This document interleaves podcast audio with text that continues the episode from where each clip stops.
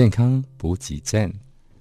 今天要跟大家分享的是找回快乐的方法之一啊。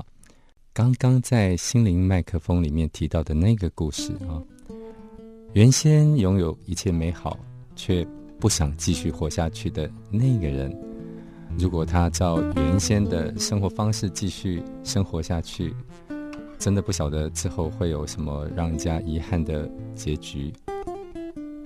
现实的生活里面，我们周遭可能会碰到一些人，没有体力、没有精神、没有企图心，不快乐、睡不好、无法专注，觉得生活没有意思。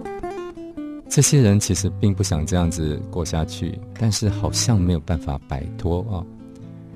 也许我们可以有一些方法啊，让他们重新找回健康、快乐、正能量。那么我们怎么帮呢？当然，没有检测哈，一切只能够猜测啊，也就没有很好的对策。所以，我想很简单的一个方法，就是找到你信任的一个啊医师啊，如果他是从事抗衰老功能医学的医师呢，他常常都可以。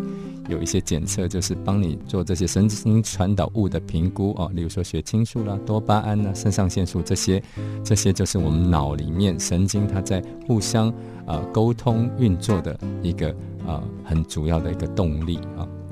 那这些医师呢，他们可能就可以帮你找出问题所在，并且帮你纠正它的异常哈。那这些神经传导物主要分为两个。主轴了，一个是安抚型的，一个是兴奋型的啊。那这两大类，无论是过多或过少，当然都不好啊，也身体就不会正常健康。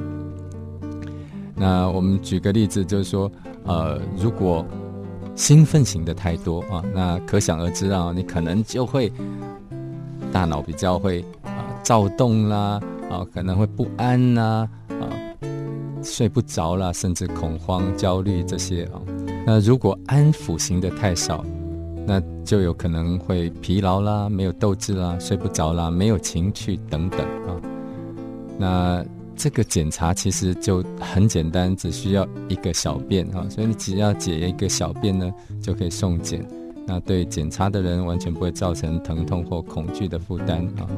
所以家中如果有人脾气不好、情绪浮动啊，那精神体力不佳、注意力不集中、学习有障碍啊、睡眠不好这些啊，当然这个检测都有可能是一个啊蛮不错的评估指标哦，也许对家人会有帮助哦。如果经过有经验的医师来适当调理，这些问题有可能会去除或是改善。